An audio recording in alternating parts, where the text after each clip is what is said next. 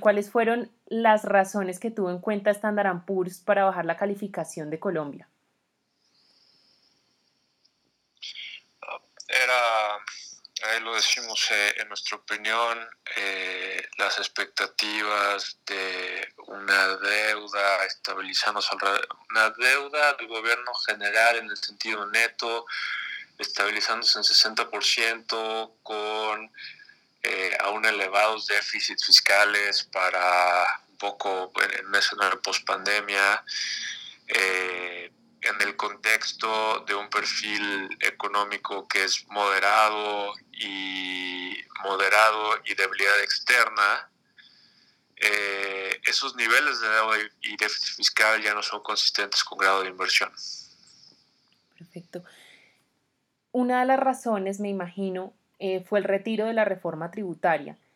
¿Qué hubiera pasado si, si, en Colombia se hubiera aprobado ese primer articulado de la reforma tributaria que se había pasado en, el Congreso?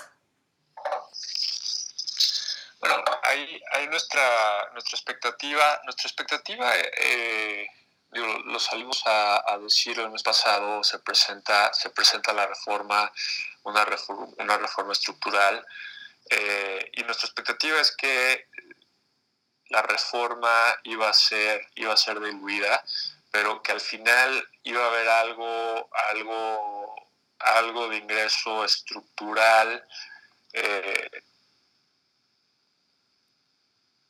eh, adicional para poder enfrentar mayores presiones de gasto.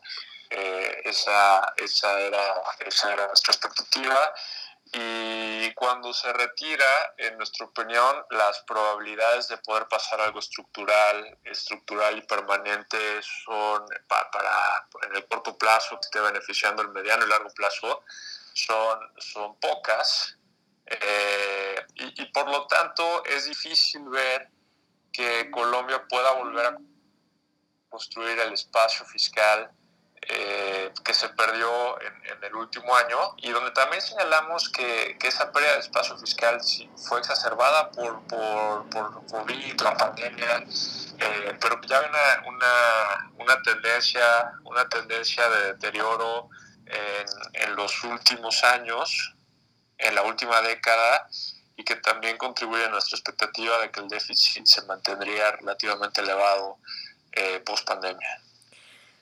Manuel, el gobierno en este momento, desde el Ministerio de Hacienda, está, digamos que llegando a consensos para presentar un nuevo articulado de la reforma tributaria. Eh, desde la visión de Standard Poor's, ¿qué debería tener esta reforma? Ahí, ahí, ahí no, no recomendamos, simplemente estamos eh, desde nuestra posición, creo que eh, las probabilidades de que se termine presentando algo que, que, sea estructural y que continúe y que agregue ingresos estructurales en el largo plazo son, son, pocas probabilidades y estamos más bien reaccionando a, a, esta expectativa, a esta opinión. Perfecto. Señor Orozco, otro aspecto, digamos que es importante en nuestra coyuntura actual, es todo lo que está pasando en el orden público con todo el tema de las manifestaciones y en los bloqueos de las vías. ¿Este hecho ustedes lo tuvieron en cuenta para la baja en la calificación?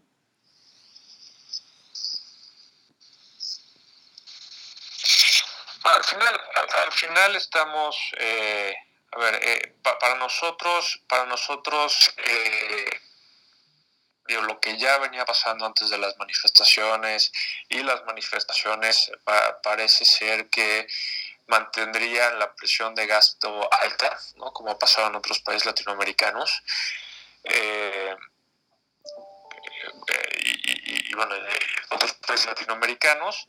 Eh, y, termina siendo, en, este contexto de necesidades de gasto alta, la ausencia de medidas estructurales de ingreso, eh, terminan haciendo que esta perspectiva de, deuda consolidándose en niveles estructuralmente más altos y los déficits se mantengan y eso termina siendo el resultado de, la baja de calificación, ¿no? Eso termina llevando a la baja de calificación.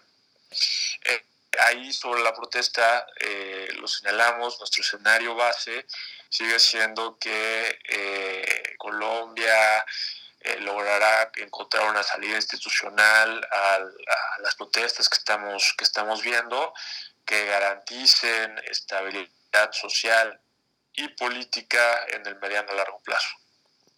Perfecto. Digamos que una de las respuestas que ha tenido el gobierno frente a las manifestaciones ha sido, digamos que otras iniciativas de gasto público, por ejemplo, para la educación en los jóvenes o para vivienda. Eh, ¿Cómo ven ustedes esta decisión? ¿Esto podría generar más presiones de gasto si no se llega, digamos que, a mejorar em, la situación fiscal que tiene Colombia en este momento? Bueno, es, es parte, es parte de... Eh, solo un segundo. Eh, es parte, esta es parte de, estos gastos, de esta expectativa de, un mayor eh, gasto, gasto estructural, que, dicho sea de paso, parte, parte de esto que está anunciando ya estaba incluido eh, de cierta manera en la propuesta de reforma anterior, ¿no? Y, y donde, donde también en la de motivos vamos a gastar más eh, en algunos aspectos necesitamos algún nivel de ingreso adicional, ¿no? Claro. Bueno, eh, ya, ya nosotros con esta calificación de, de Standard Poor's, eh, el gobierno buscará hacer, digamos que, la recuperación fiscal. ¿Qué tan difícil es recuperar el grado de inversión y qué debe hacer Colombia para lograrlo, por lo menos eh, para Standard Poor's? Si ahí, si ahí vuelves a, revisar nuestra, nuestra, nuestro comunicado de prensa, hay una sección que hablamos de eso y ahí estamos señalando que acciones que llevan un crecimiento económico por encima de las expectativas. Nuestras expectativas hoy son de un rebote de 6% en 2021 y un promedio de crecimiento de 3%. Eh, aunado a medidas estructurales que te ayuden a estabilizar, estabilizar la deuda y luego que creen prospectos de consolidación fiscal en el mediano a largo plazo, eh, ¿no? Junto, junto, con, junto con una mejora también en, en, las condiciones externas de Colombia, que el día de hoy es una debilidad estructural de la calificación, eh, nos pudieran llevar a revisar la calificación en, el futuro. Perfecto. Ya para finalizar, ¿cómo ven ustedes el panorama en general de América Latina en esta recuperación económica? Y de Colombia, por supuesto. Sí, en, en, la, a ver, en, en los países estamos esperando un rebote en general, en general los resultados al, último trimestre de 2020 y lo que estamos viendo al primer trimestre eh, son, son, están comparando ligeramente por encima de las expectativas, lo cual es un buen signo. Eh, creemos que seguirá habiendo condiciones externas favorables, eh, las cuales deberían de beneficiar el rebote económico para, para algunas economías.